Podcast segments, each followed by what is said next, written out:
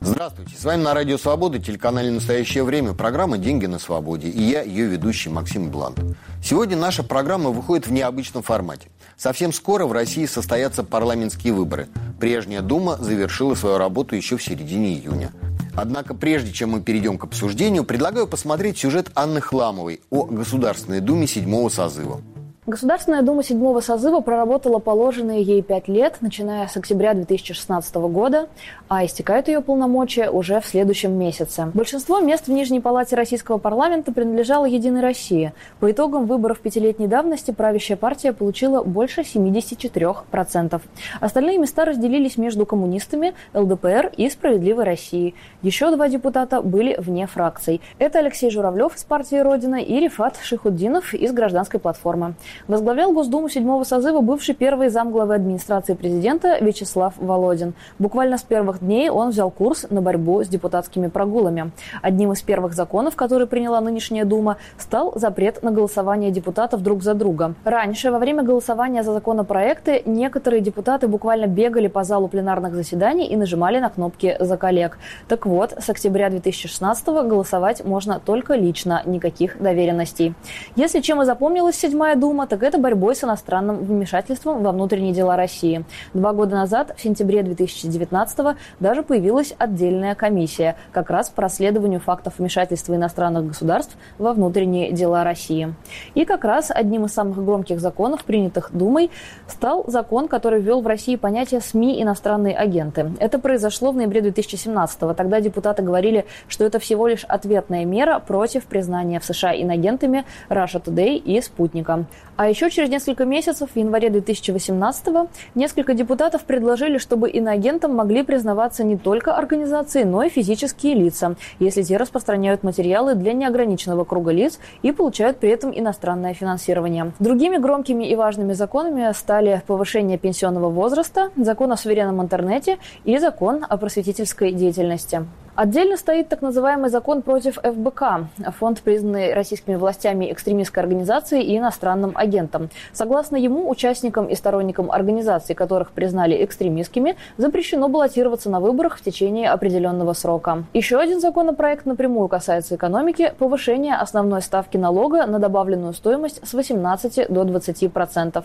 И, конечно, этот созыв запомнился предложением депутата Валентины Терешковой принести поправку к Конституции об обнулении обновлении президентских сроков. Всего за время своей работы Госдума седьмого созыва рассмотрела почти 6,5 тысяч законопроектов. Правда, примерно третьим досталось от предыдущего состава Нижней Палаты. А вот приняли депутаты меньше половины от рассмотренных ими документов.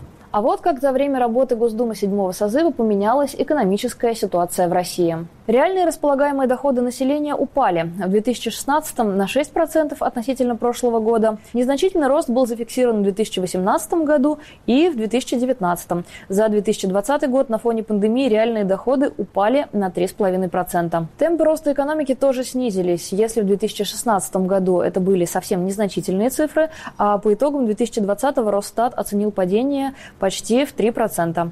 Что касается Фонда национального благосостояния, тут цифры выросли. По данным Министерства финансов, в октябре 2016 года в фонде было около 4,5 триллионов рублей. На 1 июля 2021 года показатели достигли 13,5 триллионов рублей. А теперь на накопившиеся за время работы Нижней Палаты Российского, не побоюсь этого слова, парламента последнего созыва, мне ответит Андрей Колесников. Андрей, добрый день. Добрый день. Государственная Дума седьмого созыва завершила свою работу 17 июня. Она чем-то вообще отличалась от Государственной Думы шестого созыва? И будет ли отличаться от Государственной Думы восьмого созыва? Какие ваши прогнозы на этот счет? С одной стороны, э, не отличалась ничем, потому что э, Государственная Дума, парламент, э, воплощающий институт парламентаризма, этот самый парламентаризм профанировала полностью, но уже довольно давно. И ничего нового, собственно, в том, как ведет себя Дума, как она подыгрывает, естественно, исполнительной власти, до какой степени это а, все-таки не место для дискуссий. Да, мы помним все это высказывание, достаточно давнее. Все это было, было очевидно, есть очевидно и будет очевидно. И в этом смысле прошлая дума, нынешняя, следующая – это примерно, примерно одно и то же. Инструмент на службе режима, но не, а, не демократический институт, парламент в собственном смысле этого слова. Тем не менее, какие-то отличия есть. Есть э, специалисты, которые говорят, что вот эта дума, она не была просто штампом, не просто штамповала закон, а было много разнообразных инициатив, но на самом деле между штампом и разнообразными инициативами, которые этот штамп напоминает, разница небольшая. Да, очень много законов они выдвинули, очень много рассмотрели, очень много приняли, было много инициатив. Э, мы не знаем, как, как эти инициативы физически, психологически, политически, аппаратно складываются, кто, кто их реальный инициатор и э, кто дает им просто свое э, громкое депутатское имя, а кто действительно из депутатов инициирует. Это не имеет принципиального значения, потому что все эти инициативы направлены на то, чтобы реализовать две цели. Одна цель – превратить это авторитарное государство еще более авторитарное и еще более репрессивное. Эта Дума, безусловно, отличалась очень большим количеством э, репрессивных законов. А вторая цель – изобразить, э, э, изобразить заботу о гражданах, инициировать, принять, согласиться с исполнительной властью с принятием тех или иных именно социальных инициатив и социальных выплат. Конечно, Дума мало имела отношения к тому, а, чтобы формулировать э, э, конкретные суммы, э, которые потом как бы выходили из парламента в качестве очередного принятого, принятого законодательным образом социального платежа. Это э, другая составляющая работы Дума – покупка лояльности населения методом э, социальных подачек этому самому населению. Даже не социальной политики, потому что это достаточно бессистемные, э, хаотичные выплаты, направленные на то, чтобы, э, ну, допустим, в предвыборный период или в какой-то другой период, э, важный для власти, эту самую лояльность купить.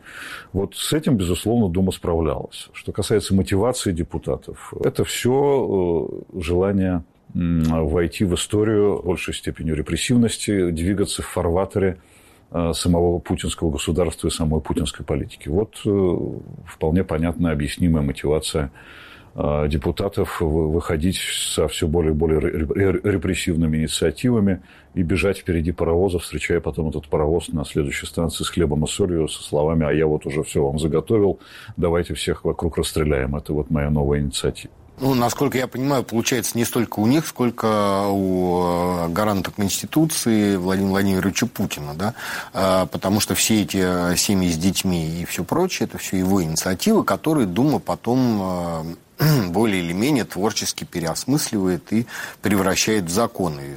Изначально все-таки он. Вот если взять с точки зрения Кремля, вообще зачем нужен такой парламент, который э, никакой функциональной э, нагрузки не несет, а просто вот утверждает то, что ему поступает там либо со Старой площади, либо из Белого дома. Вот, как бы довольно дорого это все стоит. Это такая вот штучка, бантик, э, который штампует законы недешевое удовольствие. Более того, какие-то законы иногда даже принимаются с задержкой. Так редко бывает, но, но тем не менее.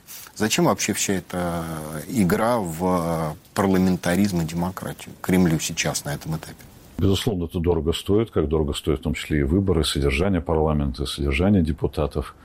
Но оно того стоит, да, а, потому что э, даже авторитарный режим э, должен демонстрировать населению, что есть обсуждение, есть поддержка, есть э, законодательный орган, есть э, якобы дискуссии внутри самой власти. И все не так просто. А выборы в парламент тоже важны, потому что они лишний раз легитимируют систему.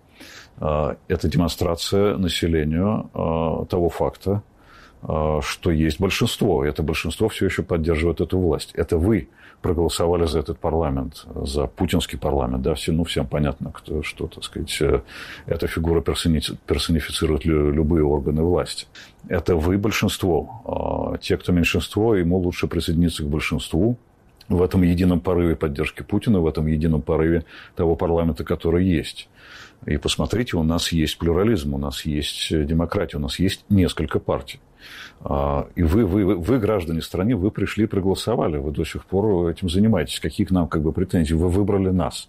Это очень важный момент для а, того, чтобы представлять этот режим а, как легитимный. При том, что, конечно, это абсолютная ловушка, да, вот э, это комбинация из четырех партий, которая существует уже много лет, она работает как бы на имитацию э, демократии, она легитимирует систему. Но если вы голосуете за коммунистическую партию, вы голосуете просто за один из цветов той же самой власти. Просто за другое как бы, подразделение администрации президента, отвечающее за работу там, с левым электоратом. Если вы голосуете за ЛДПР, вы все равно голосуете за власть. А в чем, собственно, проблема, допустим, умного голосования при тех фильтрах, которые сейчас поставлены для независимых депутатов, которые, едва объявив о том, что они готовы идти на выборы, либо лишаются своих должностей, либо, либо сажаются немедленно в тюрьму, в том, что, ну, как бы умно проголосовать уже невозможно. Можно проголосовать э, только глупо. Хорошо, а может быть, э, такая система эффективна? Вот посмотрим, что происходит в США. Там даже на фоне коронавируса, форс-мажор, э, все вот эти программы демократы с республиканцами в Конгрессе бьются за каждый цент. Э, постоянные отсрочки. При Трампе бюджет не принимался. Там в течение нескольких месяцев страна жила пару месяцев без бюджета вообще. Там непонятно, как финансировались государственные программы, государственные органы. А здесь все вот э, внесли, проголосовали, первое, второе, третье чтение, внесли поправки, все прекрасно, все работает как часы. Может быть, э, этот институт, он как бы не особо важен и нужен по крайней мере, в России? В этом институте есть одна очень серьезная проблема, а, а именно а, безальтернативность некая. Да? Вот это принятие без обсуждения а, вертикализированным способом, оно не страхует от ошибок, оно наоборот эти ошибки фактически гарантирует, потому что нет альтернативной точки зрения или нескольких альтернативных точек зрения. Если мы берем как бы тему бюджета, все-таки это деньги налогоплательщиков. Почему государство в лице вот этой самой вертикали, где и парламент уже особого значения не имеет, считает, что вот нужно именно так распределять государственные деньги, которые не являются деньгами, собственно, государства самого. Это наши с вами деньги, это деньги налогоплательщика. Государство всегда говорит, вот мы вас выучили на деньги государства, мы вас содержим на деньги государства, вы должны как бы а, это понимать, но это не так. Государство – это как бы всего лишь технический инструмент распределения денег. Это деньги налогоплательщиков. Государство должно их тратить так, как как считает налогоплательщик. Для этого и существует парламент. Он представляет разные группы общества, и э, тем самым получается дискуссии представление интересов этих групп, групп общества. Сейчас этого не происходит. Потому что огромное количество людей не представлено в парламенте. Огромное количество разных социальных групп, идеологических, политических групп не представлены в парламенте. А заканчивается все тем, что 20% расходов э, федерального бюджета э, оказываются засекреченными. Это практически 3% ВВП. Налогоплательщики не знают, куда уходят их деньги. Секретные статьи – это как бы оперативно-розыскные операции и что-то там еще, да. Это даже не, не, не, не, не чисто военные статьи бюджета. Куда деваются наши деньги в таком огромном э, количестве? Наверное, в реальном парламенте все-таки вопросы были бы эти заданы, и кто-то требовал получить э, на них ответы. Почему такая большая доля бюджета засекречивается? На каком основании? Вот невозможность задать эти вопросы, невозможность представить группы налогоплательщиков, э, огромную группу, миллионы людей э, в парламенте, это и есть проблема вот этой самой э, путинской авторитарной системы. Самый, наверное, скандальный и непопулярный закон, принятый Думой нынешнего созыва, это повышение пенсионного возраста и вообще пенсионная реформа. Я против увеличения э, сроков э, пенсионного возраста. Считаем нецелесообразным повышать пенсионный возраст в России, и не будем этого делать. Никакой новой э, пенсионной реформы э, не готовится. И пока я президент, такого решения принято не будет. 2005, 2007, 2012, 2017 и 2018 годы. Путин обещает, что пенсионный возраст поднимать не будут. В 2019-м Госдума принимает, а Путин подписывает пенсионную реформу, по которой все россияне теперь выходят на пенсию на 5 лет позже. По новому закону мужчины и женщины будут выходить на пенсию в 65 и 60 лет соответственно. А пенсия без трудового стажа наступит еще на 5 лет позже. Такой отсрочкой власти планировали к 2024 году сэкономить для бюджета 3 триллиона рублей и на эти деньги индексировать и увеличить уже существующие пенсии. По данным Росстата, за год работы такой реформы средняя пенсия россиян выросла на 73 рубля. Теперь объясняю, как формируется российская пенсия – есть ваша зарплата до вычета из нее налогов. Работодатель отсчитывает 22% от этой суммы и отправляет их в Пенсионный фонд России. Дальше 16% из этих 22 идут на страховую пенсию. 6% на солидарную часть тарифа, из нее будет формироваться фиксированная выплата к пенсии. Она для всех пенсионеров одинаковая, а оставшиеся 10 идут на индивидуальную часть тарифа, от которой будет зависеть ваша надбавка к фиксированной пенсии – до 2015 года остальные 6% из тех 22, которые заплатил работодатель, можно было отправить в негосударственный пенсионный фонд, который мог инвестировать ваши деньги и формировать накопительную часть вашей пенсии. Но с 2014 года накопительную часть постоянно замораживают – Поэтому все остатки автоматически переводят на страховую. Негосударственный пенсионный фонд, которому доверить ваши накопления, раньше вы могли выбирать сами. Если вы сами не выбирали себе негосударственный фонд, то его за вас выбирало государство. Вашими деньгами занимался Внешэкономбанк. За время работы с вашими накоплениями фонд мог как заработать, так и потерять деньги. Если вы хотели, чтобы фонд хранил, а не инвестировал ваши деньги, то за это приходилось платить 75% от денег на накопительном счету. С 2014 по 2023 год накопительная часть пенсии для всех россиян заморожена. То есть до 2023 года вы не сможете ее пополнить. Эти деньги в обязательном порядке пойдут в страховую часть пенсии. Но не думайте, что перечисляя в пенсионный фонд определенные суммы, на выходе вы получите те же деньги. Вместо денег, по словам Пенсионного фонда России, при выходе на пенсию... Получит каждый гражданин по Е-баллу. Так пенсионный фонд назвал баллы, в которые он конвертирует ваши начисления, чтобы, когда вы выйдете на пенсию, конвертировать их в деньги. За год работы с 2021 года максимум можно заработать 10 баллов. Перед выходом на пенсию ваши баллы складываются и умножаются на коэффициент стоимости. Он каждый год заново устанавливается государством. Рассчитать, сколько баллов за год вы заработали, можно по следующей формуле. Сумму ваших взносов за год разделить на сумму взносов из предельной базы и умножить умножить на 10. Предел каждый год обновляется. В 2021 году это почти полтора миллиона рублей, годом ранее на 200 тысяч меньше. То есть, чтобы за этот год набрать максимальный 10 баллов, в месяц вы должны зарабатывать около 130 тысяч рублей.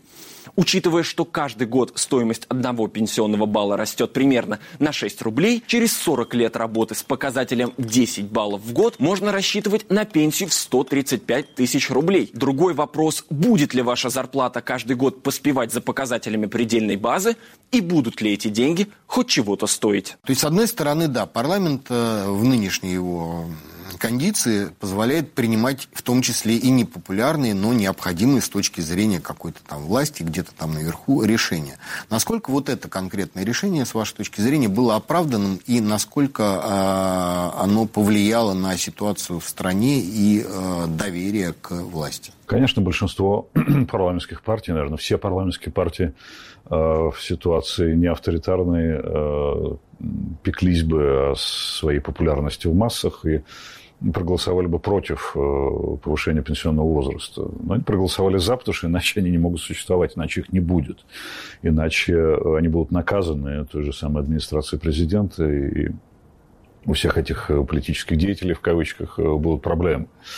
А что касается как бы самой пенсионной реформы, ну, это, конечно, не реформа, это просто повышение пенсионного возраста, причем, ну, если называть вещи своими именами, довольно сильно запоздалая мера, но это, это не пенсионная реформа, да, вот то, то, что делалось раньше, введение накопительной системы, оно должно было сопровождаться медленным постепенным повышением пенсионного возраста с разъяснением позиции правительства. Ничего, ничего этого не делалось. Одной рукой мы отменяем накопительные, накопительную систему, другой рукой мы повышаем пенсионный возраст. И на самом деле в результате получается так, что э, именно 2018 год, именно пенсионная реформа была тем моментом, когда э, рейтинги власти стали падать, потому что был нарушен неписанный контракт э, социальный между властью и, ну, назовем это народом, да. Власть сама приучила народ к, к иждивенчеству. Мы от вас ничего не требуем, мы будем, мы будем вам платить деньги, у вас останутся, останутся все там советские социальные бенефиции. Вы только за нас голосуйте, не лезьте в наши дела, не лезьте в нашу коррупцию, не лезьте в наши, так сказать, э, э, гешефты и, и, и нашу олигархическую государственную капиталистическую систему. Все будет нормально. Ну, окей, мы не лезем, но в ответ мы получили на это э, вот нарушение контракта, как бы, да. Это даже как бы не экономическое решение получается, это просто вот э, людей обидели тем, что нарушили календарь их жизни. Это очень серьезные вещи. Если бы власть вела себя иначе, или если бы она давала людям возможность э, больше заниматься частным бизнесом, давала бы больше простора малому, среднему предпринимательству, если бы государство не лезло в экономику, это был бы совершенно другой разговор. Это был бы разговор Э, власти слуги народа, э, власти сервиса с людьми, которые занимаются своими делами, начинают собственные бизнесы и существуют в чистой рыночной среде. Но этого же не происходило, все было наоборот, государство лезло во все и лезет во все, и говорит людям, вы, вы иждивенцы, в этом нет ничего страшного. Посмотрите на структуру реальных располагаемых доходов населения. населения. Они не просто падают, да, у них есть структура. Например, доходы от, от предпринимательства внутри этой структуры упали э, с 15% в 2000 году до 5 с чем-то процентов э, в 2020 и в первом квартале 2021 года. Это говорит о том, что нет никакой частной инициативы. Параллельно в том же 2018 году, параллельно с, э, конституционной, э, с пенсионной реформой и повышением пенсионного возраста, отменой накопительных пенсий, был повышен НДС. И вообще, фактически, вот с 2016 года чуть не каждый год правительство повышает акцизы, правительство донастраивает налоговую систему. Сейчас опять идет речь о том, чтобы еще там на 400 миллиардов э, рублей в год э, повысить налоговые сборы, в том числе за счет населения, потому что идет повышение акцизов на сигареты, на алкоголь. Это наше все. И э, планируется ввести акциз на сахаросодержащие напитки, плюс еще акциз на бензин. Соответственно, понятно, да, что вне зависимости от, э, от того, как ведут себя цены на нефть на мировом рынке, цены на бензин в России всегда растут, да, в том числе за счет регулярного, опережающего инфляцию повышения акцизов. А вот можно ли говорить, что э, в последние годы, в том числе за годы про, за не правления, за годы действия или работы Думы седьмого созыва, идет такой последовательный, может быть, не намерен, но последовательный демонтаж того, что было сделано в начале нулевых. Да, вот пришла команда, Кудрин с Грефом, сделали какие-то реформы. На этих реформах страна ехала. А потом начался демонтаж этой системы. Или я не прав? Да, это, это можно было бы назвать и демонтажем, и попыткой адаптироваться к более печальным экономическим обстоятельствам. Э, с теми же самыми налогами, а это история как бы попыток найти побольше денег. Как их можно найти? Только повысив налоги. Специалисты по налоговым вопросам говорят о том, что на самом деле некоторые платежи, которые не, не являются налогами, на самом деле являются налогами. И у нас налоговое бремя гораздо выше, чем, э, чем считается официально.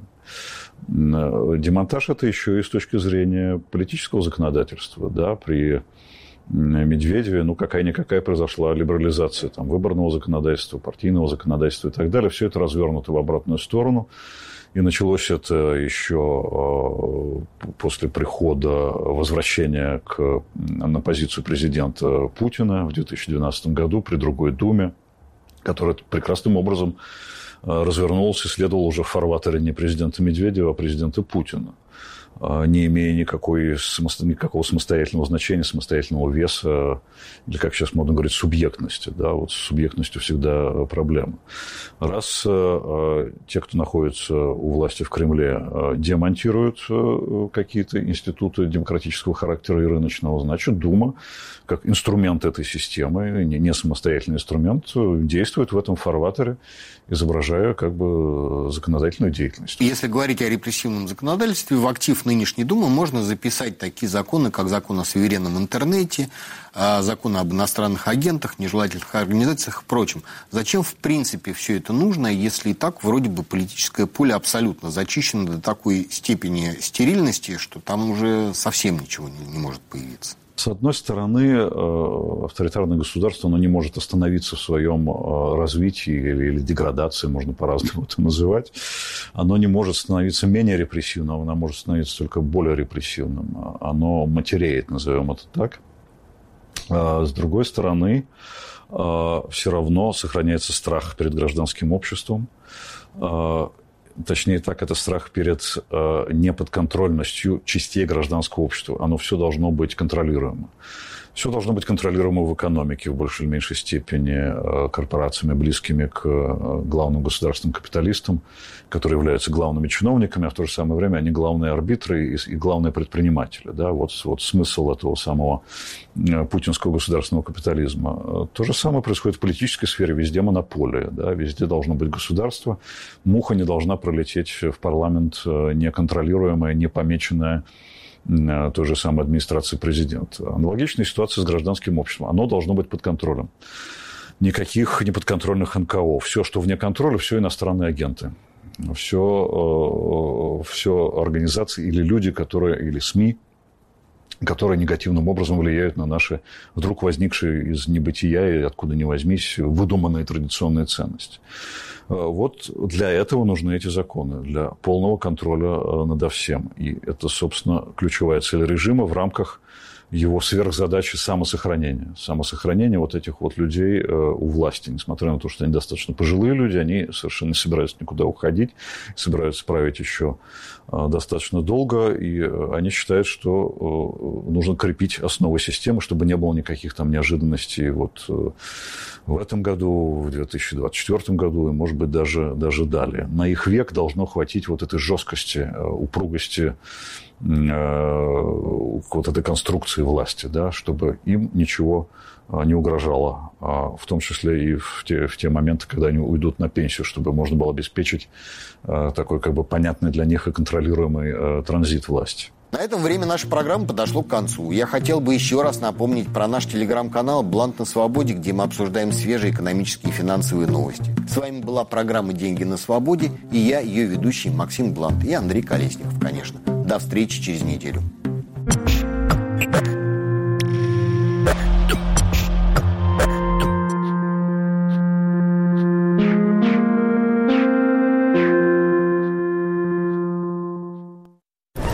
Померанцев переулок. Так называется мой подкаст.